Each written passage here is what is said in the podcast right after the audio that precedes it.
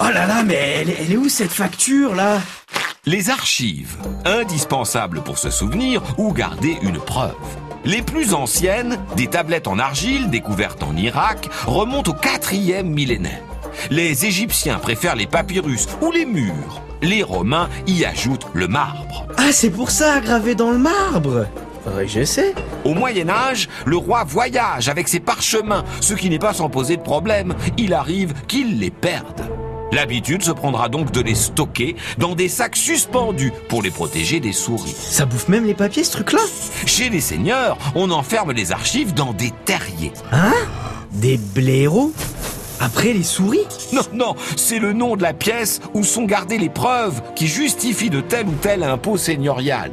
Pas étonnant donc qu'en 1789, les archives des châteaux sont brûlées par les paysans. Plus d'archives, plus d'impôts. En 1790 sont fondées les archives nationales et en 1796 les archives départementales.